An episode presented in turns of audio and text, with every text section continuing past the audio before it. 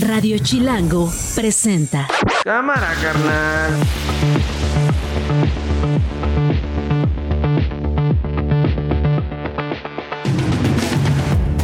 ¿Cómo están? Bienvenidas, bienvenidos. Qué gusto saludarles en este 31 de octubre del 2023. Es la una de la tarde. Yo soy Nacho Lozano y esto no es un noticiero. Así suena el mediodía. Continuamos con este reporte preliminar que nos da la Fiscalía General del Estado, aún de eh, 46 personas fallecidas. A los integrantes del Poder Judicial, un acuerdo que se destinen los 15 mil millones a apoyar a los damnificados de Acapulco.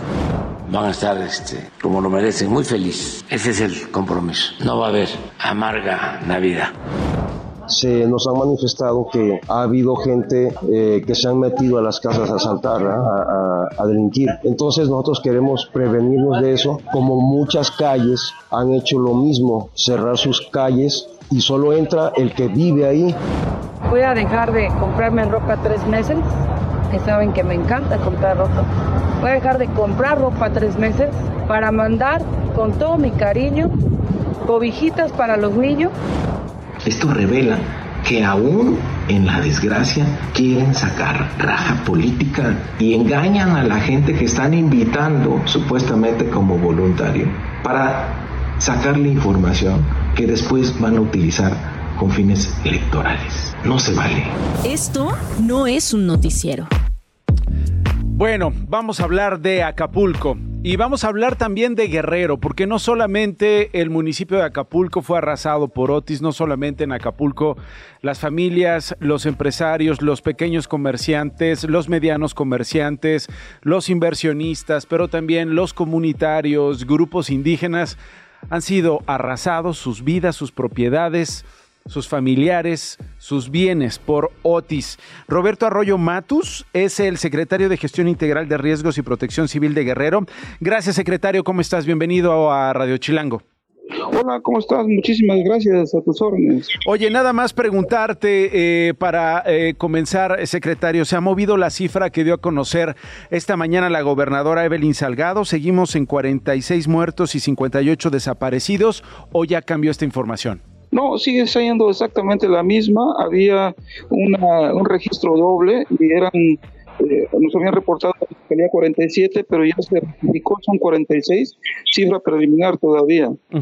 Hablé hoy con eh, la Comisión Federal de Electricidad esta mañana en televisión. Me decían que van lentos, pero seguros, que creen que para el día de hoy tanto en Acapulco como en otros municipios, por ahí del 50-60% de la infraestructura se restablezca para mañana restablecer el 100%, independientemente de que las casas y los negocios se puedan conectar, digamos, a la red de CFE. ¿Ustedes están ayudando desde la Secretaría? Bueno, básicamente es para el retiro de los postes que se colapsaron. Son 10.212 postes, de acuerdo a la información que se nos virtió y efectivamente hay una cantidad enorme de postes que están colapsados.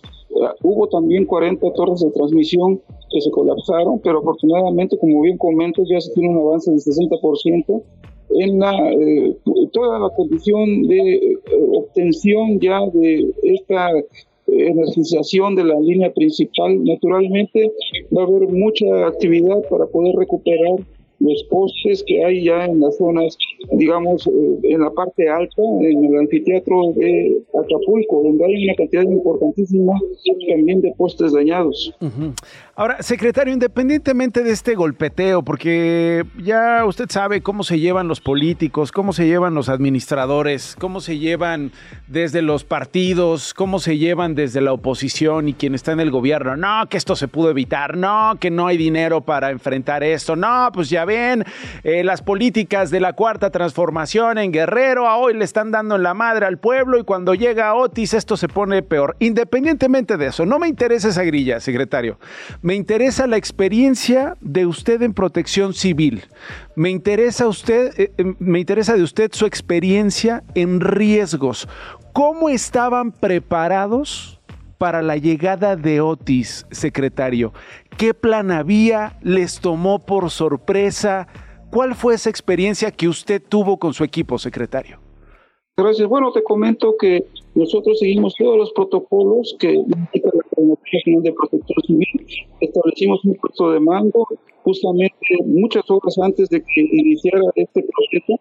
Aquí estaban las autoridades de la Coordinación de Protección Civil Nacional y lo siguen estando. Aquí se encuentran en el puesto de mando que está en la base naval. Además, se realizó toda la estrategia de avisar a los municipios a través de en donde se les indicaba que se acercaba esta condición peligrosa, además de que también se realizó polifoneo, como se puede ver en numerosos videos que están circulando por las redes, donde se estaba alertando a la población de esta situación de riesgo.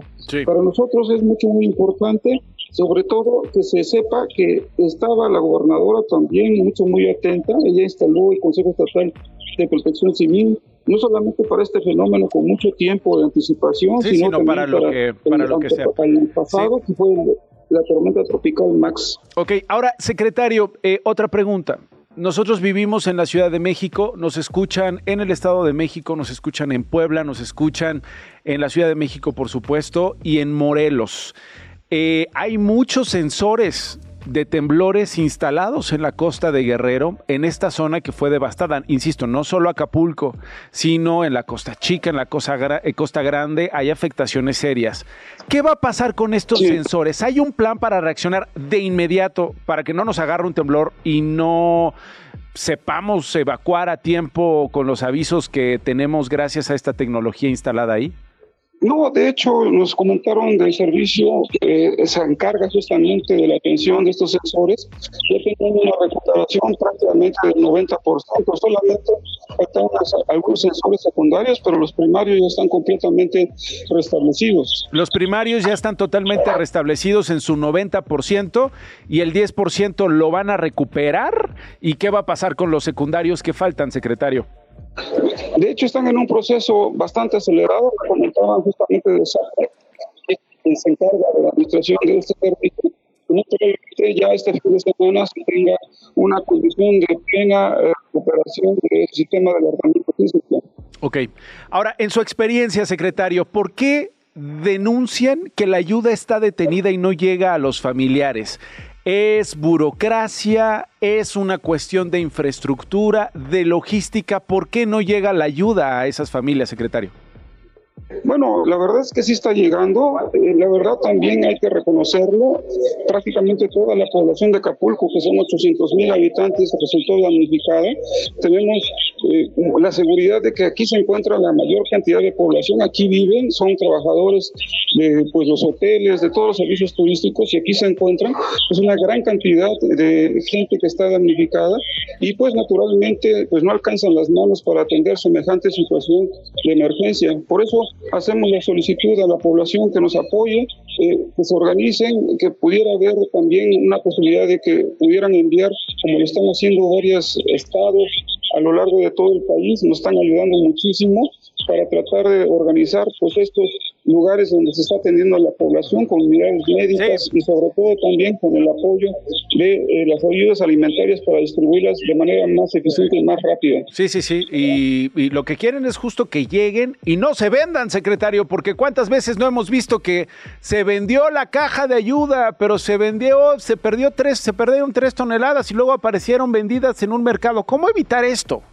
Hay un control estricto muy importante del ejército, está resguardando y haciendo las entregas de manera directa del ejército mexicano. Entonces está plenamente asegurado que no va a haber ningún problema de ese tipo. Bueno, bueno, eh, ojalá que así sea, secretario. ¿Me permite mantener la comunicación en los próximos días y estar en contacto? Con todo gusto, muchísimas gracias. Gracias, es el secretario de Protección Civil, de Gestión Integral de Riesgos del Estado de Guerrero, Roberto Arroyo Matus. Radio Chilango. Eh, tengo a Jorge Gutiérrez Chamorro, él es el eh, productor general de Esto no es un noticiero, él además es enviado especial de Radio Chilango allá en Guerrero. Quien está aquí conmigo es mi querido Diego. Diego, ¿cómo estás? ¿Cómo estás, Nacho? Bien, tú, buenas tardes. Oye, nos hemos encontrado con unas cosas impresionantes que, tienen que, impresionantes que tienen que ver con el descontrol en los precios allá en Guerrero, Diego un pago, digamos, de alguien que tiene una urgencia de ir de punto A a punto B en taxi de 300 pesos cuando en general iba a costar 30 pesos o 50 pesos, ¿no? Un pan, un pan de dulce, de estos que tú compras ahí en, en los triciclos que van por todas las colonias en la Ciudad de México y que te cuesta qué? 6, 7, 10, 10 12 pesos, pesos, sí. máximo, te salen 30 varos. Un taco al pastor, ¿qué digo? No es que la gente que la está pasando mal en las colonias de Acapulco, de Tecpan de Galeana, en las colonias de eh, Tierra Caliente con sus municipios, en la Costa Chica, en la Costa Grande, diga, bueno, ¿qué hacemos? Vamos a echarnos unos tacos, ¿no? Pues no lo hacen. Sí, sí, sí. Pero que te cobren 50 varos en Acapulco, ya me parece una mandada, ¿no? Y yo creo que es del tamaño del desastre que está pasando, ¿no? O sea, lo mismo se está reflejando y la gente, sabes, muchos testimonios dicen, no me importa lo que tenga que pagar, es la urgencia que tengo y es lo que hay, como dices, no se van a buscar los tacos, ¿verdad? Como de disfrute, pero es lo que hay y muchos taqueros están saliendo a la calle justamente porque se les estaba quedando el producto, algunos lo están regalando. Hay, hay historias, por ejemplo, de taqueros que se vinieron es de, una chulada, de ¿eh? Chilpancingo y están ofreciendo hacerles los el paro. Eso, Sí, está, sí, sí. eso está muy A padre. quienes están haciendo las labores de limpieza, a quienes están buscando a sus familiares, porque seguimos contando que hay personas desaparecidas. E incluso contábamos eh, la historia de una familia que había venido de Azcapotzalco, Diego, que estaba viendo las noticias desde hace eh, una semana, porque hoy justamente se cumple una semana de esta tragedia de Otis allá en Guerrero, y dijo, esta familia, oigan, ¿por qué no armamos unos guisados? Transformaron su acapulcazo, ¿no? Hacemos un acapulcazo, pero para ayudarle a la banda llevamos el arroz, el huevo duro, el bistec en salsa, el chicharrón en salsa, la tinga, algunas tostadas y se las servimos allá a la banda. Sí, claro. La, la familia dice, tanto nos ha dado el puerto en diversión, en muchos aspectos, ahora hay que darles un poquito. Y no es que tengan varo, ¿eh? O sea, di- dicen, a ver, esto no, no, es que me sobren miles de pesos para venirlos a gastar en Acapulco, pero si yo tengo la oportunidad de hacer un esfuerzo y un sacrificio económico y también de tiempo de venir a darles de comer, aunque sea uno o dos días, hace la diferencia. Hay otros productos, ¿no? Hay otros productos Sí. que encontraste por allá que están de verdad impresentables. Fíjate, hablando, se- seguimos con los tacos. Los tacos El Zorrito. El Zorrito tiene, tiene nombre y apellido. Pero sin tortilla te lo venden en 150 pesos. 150 pesos. El refresco te lo están dando O sea, un taco en sin, 50 sin tortilla, pesos. digo, no nos vamos a poner acá a filosofar, ¿no? Pero eso no es un taco. Exactamente. Pero 150 varos es todavía. Eso no es. De Dios. Sí, no, no, no. Él, banda, él de está gente. aprovechando, ¿no? Cuando está al otro lado de la gente que se va a apoyar, él pues está sacando, eh, está haciendo su agosto. La charola de huevo de 30 piezas, más o menos anda en 150 Digo, pesos. para que se den una idea, nosotros estamos seguramente escuchando estos datos en una ciudad segura, que está abastecida, que no tiene este problema de precios desbordados, que no tiene este problema de necesidad en términos de su gente, de salir a comprar una, eh, una reja de huevo eh, eh, prácticamente tres veces más o dos veces más. El agua, Diego. Sí, sí, sí, el agua la están vendiendo entre 50 y 90 pesos, depende del tamaño. Y por ahí tenemos el testimonio de una señora que se está quejando porque va a la tienda, sale de la tienda y dice, no, es, es una jalada lo que están haciendo porque me están vendiendo ni siquiera el agua, el garrafón y vamos a escuchar en cuánto se lo estaban dando. Es que quieren los garrafones, los garrafones me los están dando a 100 pesos ahorita, el puro garrafón. ¿Vacío? Vacío. No, un garrafón, vamos a traer garrafón, güey. No, pues, 100 pesos el garrafón y vacío. No entiendo la lógica, pero así están las cosas. No, bueno, porque eh, si no tienes garrafón, pues no tienes cómo comprar un garrafón. Es decir, cuando tú vas a una tienda, pues tienes que dejar un garrafón vacío para llevarte uno lleno. Claro. Pero si no tienes un vacío, pues a lo mejor te sale más caro comprar el garrafón no teniendo el que vas a intercambiar. Exactamente. Pero de a 100 varos. Sí, no. Es, es un despropósito. Y fíjate, perdón, para terminar, esto no solo está ah, pasando en, en Acapulco. Me encontré datos de Chilpancingo A que ver. hemos visto que se están yendo para allá, es como el centro de operaciones, ¿no? En Chilpancingo, el fin de semana. El kilo de frijol de 28 pesos pasó a entre 48 y 50. Ah. El kilo de arroz de 18 a 32 pesos. El kilo de azúcar de 30 a 40 pesos. Por eso la alcaldesa ya dijo, en los mercados va a, estar, va a haber gente de Profeco para evitar esta alzada de precios. Yo quiero ver cómo le va a la gente de Profeco cuando vaya a una de estas tiendas, a una tortillería, a decir, oye, estás vendiendo más caro de lo que debes de vender este producto. Y que le saquen un arma y que digan, El precio lo ponemos nosotros, los criminales, los que llevamos meses, tal vez años, fijando precios, no solamente en Guerrero, sino también en Michoacán, en fin. Vámonos, jálale. Digo, ah, no sé, puede ocurrir. Jorge Gutiérrez Chamorro, ahora sí ya te tengo. Este, estabas diciendo que ve- veías eh, de todo, Jorge, y llevamos un rato, eh, Diego y yo, conversando acerca de los precios y cómo se han puesto bien manchados, la verdad, algunas, algunos comercios y algunas personas con quien más lo necesita, Jorge. Sí, efectivamente los estaba escuchando de los precios de los productos básicos que se ofrecen acá en Acapulco. Eh, nosotros nos compramos un refresco porque el calor, como seguramente se imaginan, está muy fuerte. ¿Cuánto creen que nos cuesta un refresco de 600 mililitros? Regularmente, ¿cuánto cuesta? Como Regularmente cuesta entre 15 y 17 pesos. Ah, pues 15, 17. Pues ¿qué? ¿Te lo dejaron ir en 30? 50 pesos. 50 varos. O sea, es que mira, eso, 50. digamos, tú, tú, tú eres periodista, eres, vas con un equipo, eres enviado por, este, ¿no? por una empresa y de alguna manera pues tienes eh, los viáticos para cubrir eso.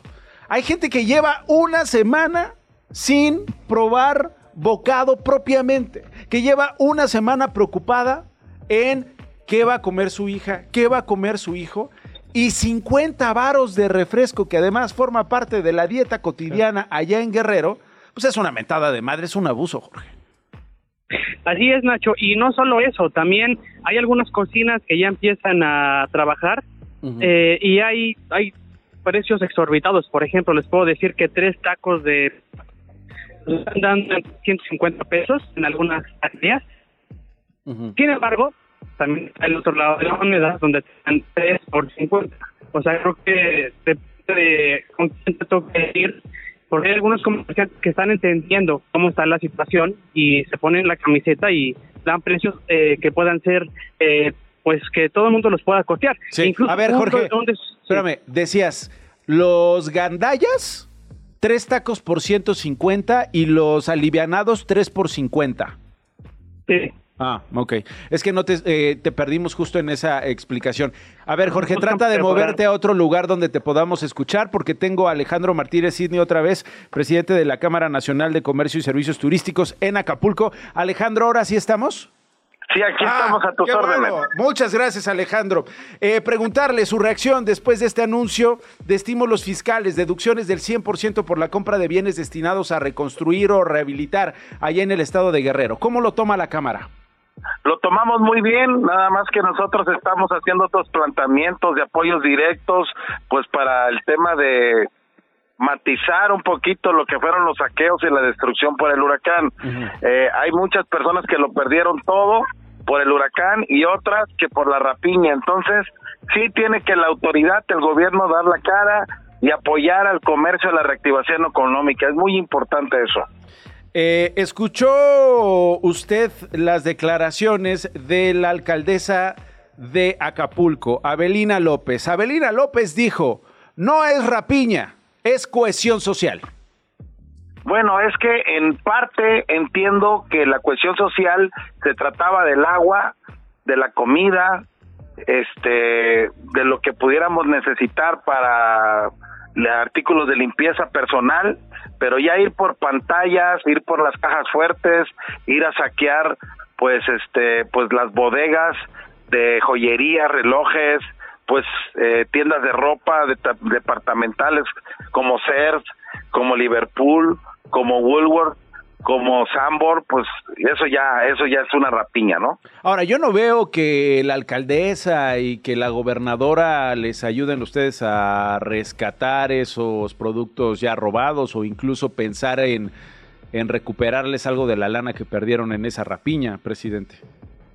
Es correcto, pero ayer ya tuvimos contacto con la gobernadora del estado, quien eh, nos sentó con el, el, el, eh, comandante del ejército mexicano, el general secretario, este y con el secretario de Marina para ver ese tema de la seguridad.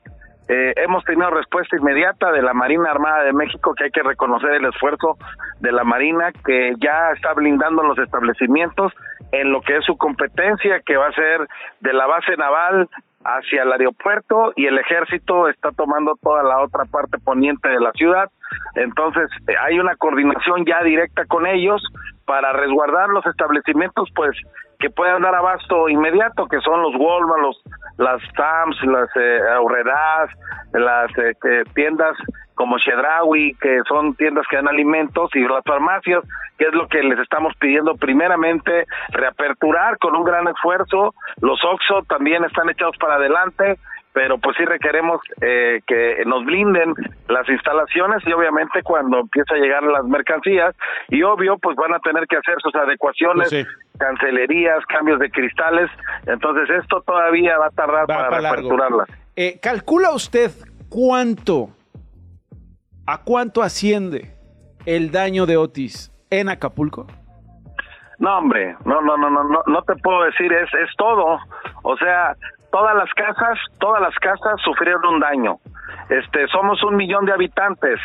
Eh, yo, yo te puedo decir que si lo pones en mil, este, no sé, unos, un billón o dos millones de, de pesos, eh, me quedaría corto. O sea, es, es, es un daño de verdad como nunca lo pensamos, perdimos toda la flota náutica turística, con esto digo todo, no hay lanchas de fondo de cristal en Caleta, no hay yates de recreo que te den paseos, no hay yates de pesca, no hay nada, o sea, nada más quedaron dos, dos barcos a- a- flotando y por, por porque fueron un milagro yo creo, pero pues en Acapulco la verdad lo perdimos todo.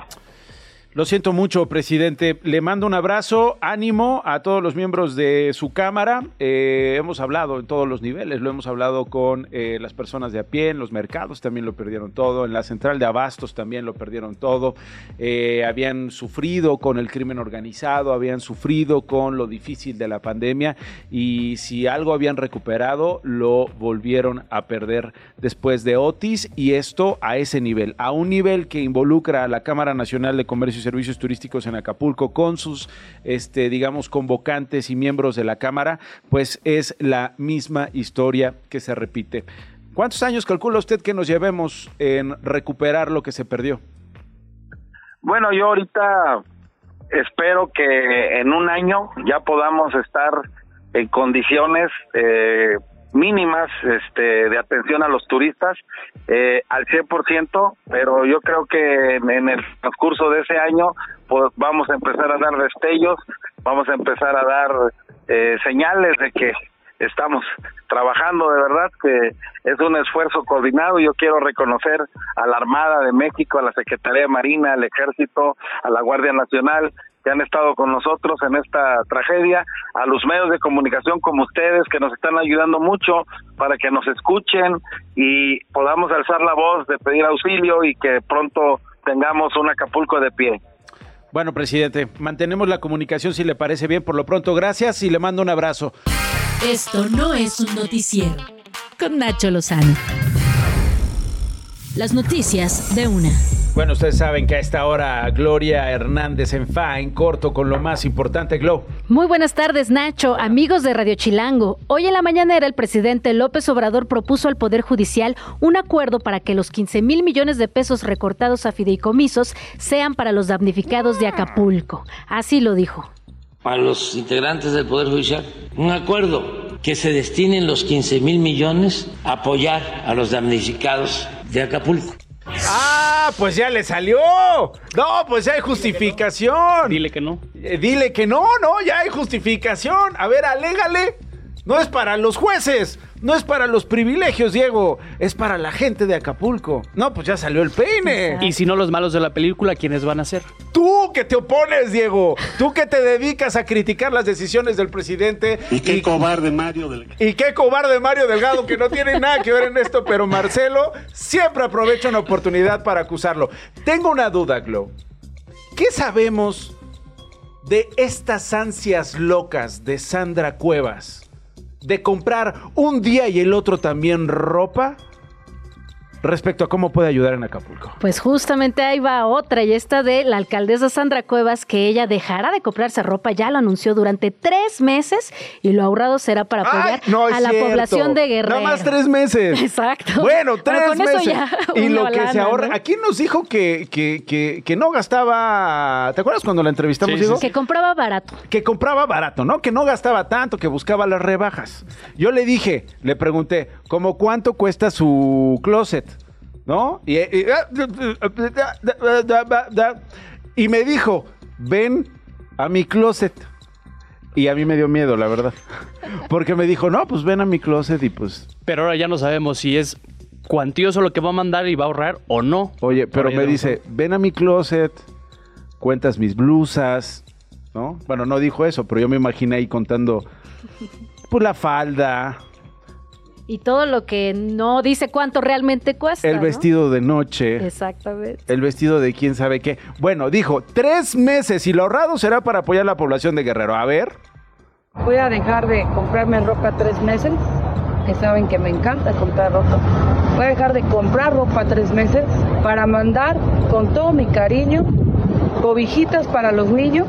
¡Ah! Que esto deja el mismo sentimiento como de cuando te, cobra, te cobran un taco a 50 pesos. es lo mismo, ¿no? Exactamente. O sea, van por unas malditas cobijitas. Ah, bueno, y Si también lo dijo... que queremos es purificadores de agua. Después dijo también sillas de ruedas para las personas mayores y regalitos para los niños. Ah, bueno. Ah, bueno. Sí, no. O sea, limosnitas, ¿no? Sí. Lo que me sobre allá. ¿No? Lo que me sobre, lo que, lo que, eh, eh, la, la rebaba, vamos a poner, la rebaba de mi closet. Ahí está, yo pago con un billete, ¿cuánto me queda de cambio? Seis pesos, señor. Déselo ahí al, al niño ahí para que tenga una cobijita y una silla de ruedas. Y, eh, a ver, ¿qué? bueno, a ver, más, por favor. Ahora sí, Mario Delgado denunció que Xochil Gálvez utiliza electoralmente a los voluntarios que se están enlistando en la organización Xochilovers para ir a Guerrero a presentar servicios a los damnificados. Ella no se ha pronunciado al respecto. Y esta mañana fue detenido Homero Fuentes Ayala, coordinador general administrativo de la Fiscalía General de Morelos, brazo derecho del fiscal Uriel Carmona, por su presunta responsabilidad en los delitos de ejercicio abusivo de funciones, delitos cometidos por servidores públicos y coalición. Esto no es un noticiero. Bueno, vamos a despedir al enviado especial de Radio Chilango, Jorge Gutiérrez Chamorro, ahí en la zona cero. Jorge, eh, ¿con qué cierras? Sí, como te comentaba, solamente para cerrar el comentario, eh, los precios están muy de exor- de exorbitados. Por ejemplo, el transporte en las combis va de los 30 a los 40 pesos y los camiones cobran de 40 a 50 el pasaje por persona. No, pues es que cómo, o sea, digo, a ver, tienes la necesidad. Oye, vete a ver a tu primo, el que tiene diabetes, que está muy mal, eh, está en la calle, no tiene quien le ayude para sacar el lodo. Oye, pues te tienes que mover de un punto a otro. En las colonias más alejadas, montañosas de Guerrero, bueno, no montañosas, en los cerros allá, circundantes al puerto de Acapulco, lo tienes que hacer en un transporte público, 60 varos, 40 varos. Y a lo mejor no sorprende Si vas el, con dos personas. el pillo, ¿no? Que está sacando ventaja. ¿Dónde está, digamos, la rectoría o el, o el Pues las autoridades, los vigilantes, los que se encargan de respetar los precios. Papando moscas. Papando Y moscas. precisamente ese es, el, ese es el otro punto que les quiero comentar. Realizamos varios recorridos por las colonias eh, no tan aledañas al puerto. Una de ellas es Francisco Villa y nos comentan eh, los habitantes que no han recibido a las autoridades eh, desde que pasó el huracán Otis. Están muy desesperadas, de- dicen incluso que están entrando a sus casas, que los quieren asaltar y han tenido que poner fuerza, eh, sacan machetes, lo que tienen a la mano para poderse defender. Incluso hay personas que aún dicen, ya a una semana ya de este fenómeno meteorológico, que hay personas atrapadas debajo eh, eh, de la tierra. Bueno, Jorge, cuídate mucho. Mañana vamos a estar pendientes de lo que nos tengas que contar desde allá. Por lo pronto, un abrazo y gracias por conectarte. Estamos sobre una historia de al menos 30 perritos que estarían atrapados en Ah. una jaula. Vamos a hacer la investigación y mañana les tenemos todos los detalles. Uy, sí, por favor, porque pocos piensan en ellos, ¿no? En los otros, los otros animales que son de compañía, que son de corral, que son eh, parte también de las dinámicas productivas de eh, Guerrero y que después del paso de Otis eh, murieron, ¿no? Fueron arrasadas o están extraviadas, entonces, o muertas. Entonces, pues bueno, vamos a estar pendientes de este reporte. Gracias, Jorge Gutiérrez Chamorro. Radio Chilango. Bueno, eh, desde el fin de semana ha causado un eh, revuelo importantísimo. Un revuelo eh, eh, como solo proceso sabe causarlo con su periodismo y con la manera en que presenta las historias. En este caso, gracias a un trabajo que eh, llevó a cabo el eh, colega Luis Chaparro en esta entrevista que hace con el Minilic. Luis está con nosotros en la línea telefónica. Luis, ¿cómo estás? Gracias por tomarme la llamada. ¿Qué tal? Muy buenas tardes. Muchísimas gracias por el espacio. Las disputas en el cártel de Sinaloa, los millones para García Luna, el apoyo a Peña Nieto, el asesinato del querido Javier Valdés, es una entrevista exclusiva que publica proceso, decíamos, a Damaso López Serrano, el Minilic, el primer narcotraficante mexicano de alto nivel, que se entrega a la justicia de los Estados Unidos, Luis, y que te hace revelaciones sobre la cúpula del cártel de Sinaloa. Son varios, son varios los temas que traes ahí. Eh, yo comenzaría por preguntarte, invitando por supuesto a la gente que busque esta entrevista y que eh, la lea pero preguntarte para quienes no lo han hecho todavía, eh, Luis, ¿cuál es la situación jurídica del Minilic? Eh, eh, digamos, ¿cómo podríamos eh, describir hoy su situación, sobre todo por el riesgo que implicaba darte la entrevista? Sí, justamente yo creo que es una parte bien importante de la entrevista de con, con Damaso López Serrano, el Minilic, porque pues el, el riesgo en el que está él actualmente al dar una entrevista es de, de que lo deporten a México. O sea, él no está, él no es parte de ningún, digamos, proceso de protección eh, de- o de testigos protegidos, eh, lo que le llaman en Estados Unidos WITSEC, él, él no está como testigo protegido, sin embargo, está como voluntariamente cooperando con las agencias federales de Estados Unidos para mm, el caso en contra de los chapitos. Entonces, eh, eh, eso, eso, eso simplemente lo, lo tiene a él restringido de hablar con la prensa, de dar entrevistas.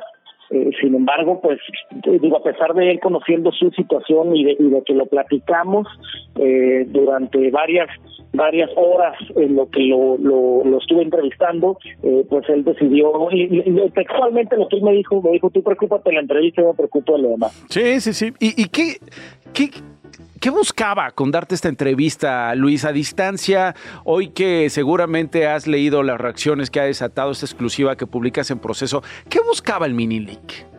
Yo creo que son dos razones principales las que lo, lo, digamos, lo llevaron a dar una entrevista así.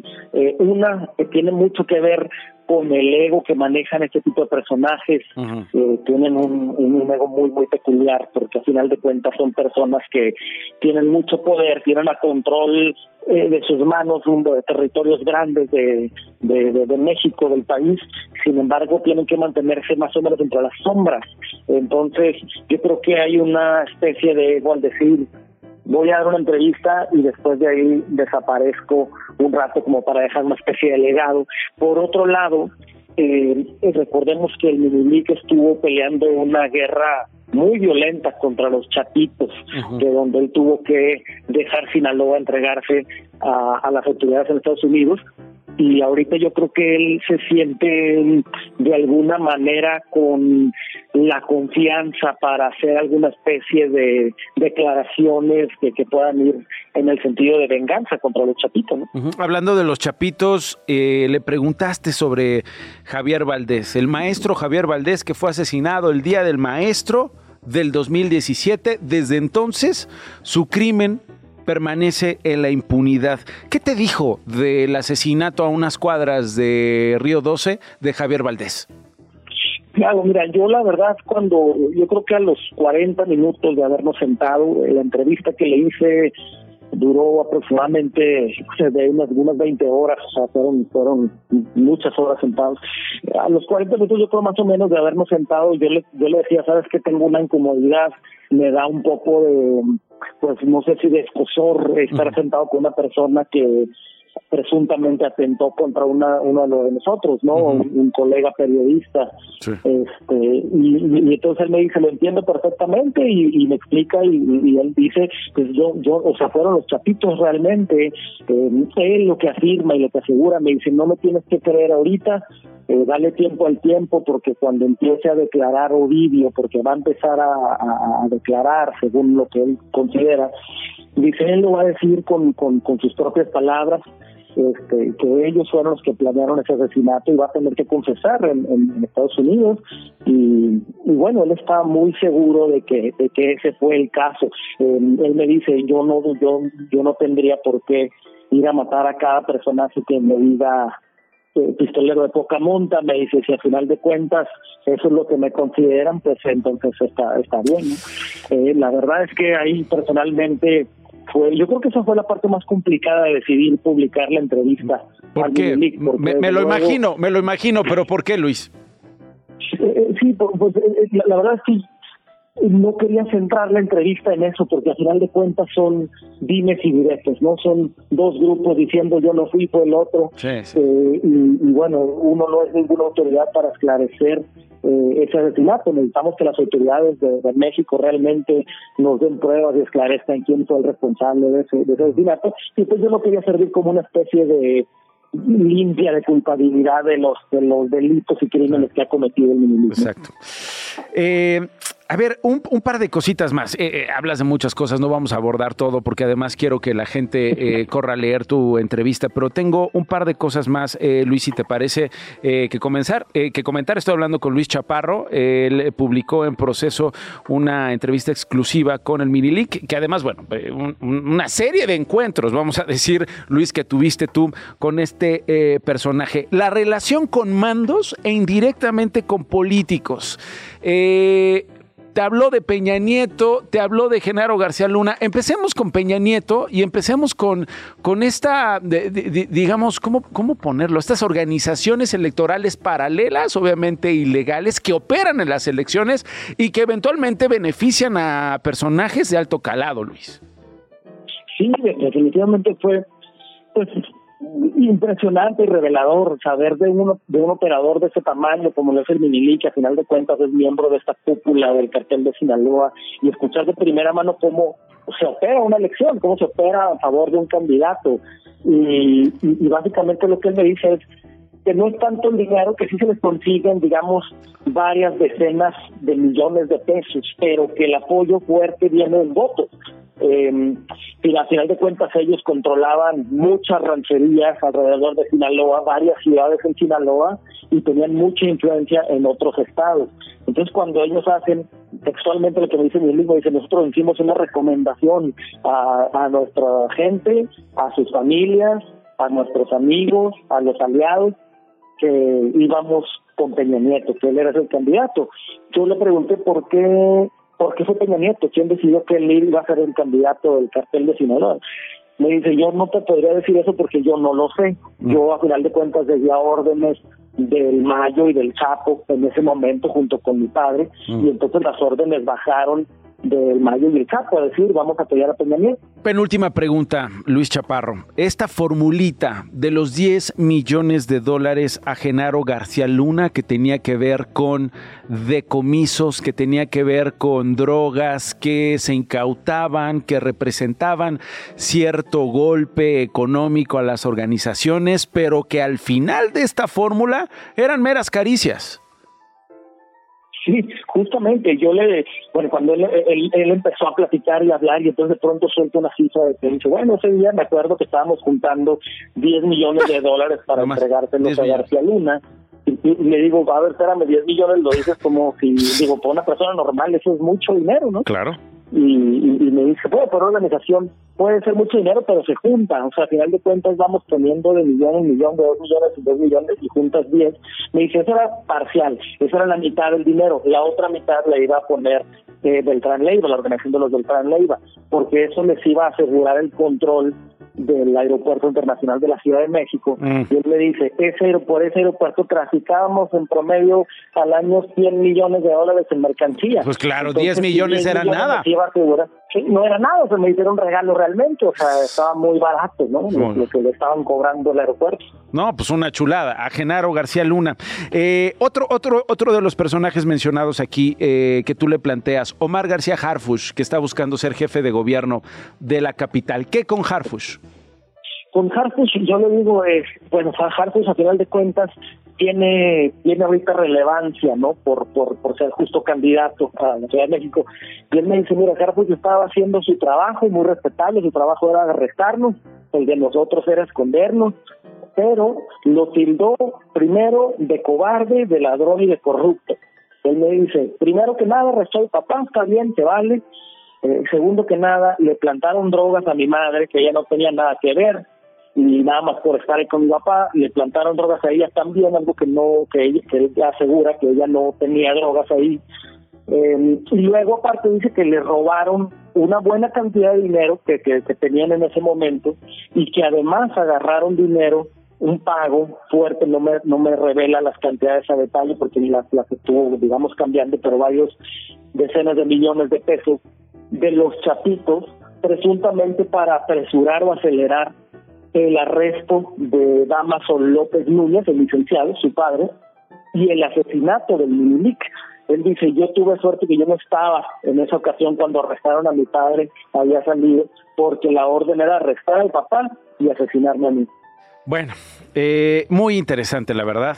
Eh, muchas gracias por tomarme la llamada, eh, Luis. Felicidades, por supuesto, por esta exclusiva. No sé cómo lo percibiste, digo, más allá de lo que publicaste y las impresiones que te dio en estos encuentros que tuviste a él, ¿cómo, cómo, cómo lo percibiste? A lo mejor algo que no hayas escrito en este, en este texto en proceso, que te hayas quedado con ganas de compartir personalmente, de, de insisto, impresión que tú como reportero hayas tenido frente a semejante personaje? Claro, este, pues mira, la verdad mi, mi primera impresión del, del Minilic es que son son narcos juniors, ¿no? Son personas que nacieron, digamos, en una especie de cama de oro y que se les, se les nota, es una persona educada, es una persona, eh, digamos, eh, también bien vestida, se ve que todavía eh, no sé, digo, no me consta si es dinero bien habido o mal habido, pero pues se ve que todavía dispone eh, de, bastante, digamos, flujo de, dinero y, y que y que además se le ve una persona tranquila, o sea, no no no se ve una persona acelerada, no se ve una persona nerviosa, eh, se ve como una persona tranquila, sonriente, se sentó ahí en un sillón, me extendió la mano, eh, entonces, eh, la verdad es que me, me sí me, me, sorprendió porque yo imaginaba distinto a, un miembro de la cúpula del cartel de Sinaloa. Bueno, eh, gracias Luis, gracias por conversar con nosotros. Muchísimas gracias por el espacio. No, al contrario, Luis Chaparro, periodista con esta entrevista publicada en proceso. Esto no es un noticiero. Stevie de TV, sálvanos por favor porque hemos tenido un programa, híjole, intenso lo que sigue. Bueno, tampoco es que vamos a hablar de cosas, de cosas bonitas, ¿no? Stevie, ¿cómo estás? Muy bien, ¿y tú? También bien. Oye, ¿cómo tomaste la, la muerte de Matthew Perry? Y sobre todo, ¿qué, qué, qué, impresión te da lo que se ha publicado en las últimas horas? No solo sobre su muerte, sino pues, además de colegas que trabajaron con él por años.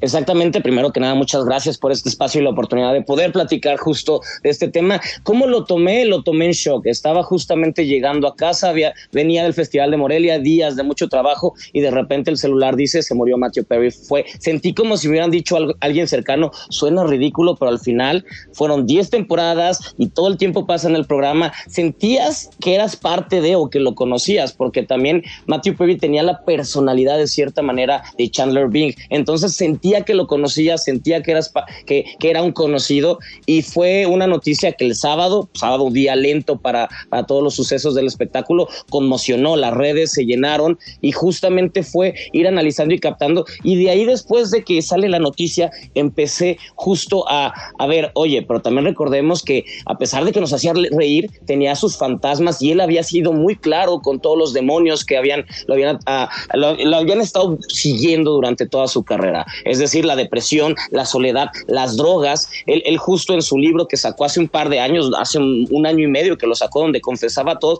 todo lo difícil que era. O sea, empezaba diciendo, no entiendo por qué sigo vivo, ya que yo tengo, yo soy, eh, yo busco autodestruirme y lo he intentado muchas veces y aquí estoy. Y entonces era la manera en la que nos decía, bienvenidos a conocer mi vida y decías, órale, esto es heavy. Y justamente le empezaron a, las personas empezaron a sacar momentos del libro, situaciones del libro. Él, él llegó a ten, estar en, en, en, en, cuestión laboral, carrera, llegó a estar muy alto, ganar un millón de dólares por episodio, que todas las mujeres, Julia Roberts salió con él. De hecho, él comentó que él terminó con Julia Roberts porque ella, ella se, se veía que estaba enamorada, pero él no podía creer que una mujer como Julia Roberts quisiera estar ahí, entonces ahí con él, así que él decidió terminarla, mm, porque bueno. dijo, soy, soy poca cosa para ella, y así era un poquito su manera de, de vivir y de manejarla, manejar su carrera y manejar sus estados de ánimo. Sí, atormentado, ¿no? Además lo, lo dejó ver en varias entrevistas. Yo no tuve la oportunidad de leer su libro, pero cuando hablaba de su libro, de pues su salud mental y de esto sube y baja, sí. ¿no? De los que, de los que hablas. Stevie, bueno, queríamos tocar base contigo para saber eh, qué impresión tenía sobre eh, este personaje y sobre su fallecimiento. Te mando un abrazo, gracias. Gracias a ti y un abrazo a todos. Nos vemos pronto. Gracias. Las noticias de una. De una, Glow. Antes de irnos, porfa. Buenas noticias para despedirnos a Lía Limón. Poco, sí, pues le negaron ¿Va a la lana licencia. acá? ¿Van a andar repartiéndola o qué? No, anda triste Lía Limón, el Congreso de la ¿Y por Ciudad qué de México. dices que son buenas noticias? Oye, ¿qué tal? Buenas noticias para todos los que nos escuchan esta mañana. Le fue negada la solicitud de licencia. ¿Te, te cae mal Lía Limón? Bueno, interesantes, porque realmente sí, ella buscaba la candidatura para ser jefa de gobierno y en sus redes sociales ya dijo que Morena le tiene pavor, porque si sí le dan la licencia, gana la elección. Esto fue lo que dijo y pues bueno, ella estaba muy segura de competir para el 2024, pero hasta ahorita no lo va a lograr. Muy bien. El Servicio Meteorológico Nacional informó que la tormenta tropical Pilar está más cerca a las costas del Salvador y debido a su interacción con el Frente Frío número 8 producirá fuertes lluvias en Chiapas y Oaxaca. Hay que estar atentos. En el municipio sinaloense de Oquitoa, Oquitoa, criminales emboscaron un convoy de elementos militares y de seguridad pública. Hasta el momento se reporta la muerte de un elemento de la Sedena, seis heridos, además de un policía estatal lesionado de bala. Mexicana de Aviación no ha podido completar la venta de los bienes de la aerolínea debido a algunos pendientes en cuanto a los inmuebles y a procesos burocráticos que impiden la segunda dispersión de recursos por alrededor de 407 millones de pesos. De acuerdo con un comunicado interno enviado a los miembros de la Asociación Sindical de Sobrecargos Aéreos, la venta de los bienes se extenderá mínimo a finales de enero de 2024. Muchas gracias, Glow. Bueno, Diego, nos vamos. Vámonos, Nacho. Mañana, mañana, en punto de la una de la tarde nos escuchamos aquí en Radio Chilango. ¡Quédese! Hay mucho, mucho, mucho, mucho, mucho más en esta programación. Esto fue Esto no es un noticiero con Nacho Lozano, una producción de Radio Chilango. Escucha un nuevo episodio de lunes a viernes en tu plataforma de podcast favorita. Radio Chilango, la radio que... ¡Viene, viene! ¿eh?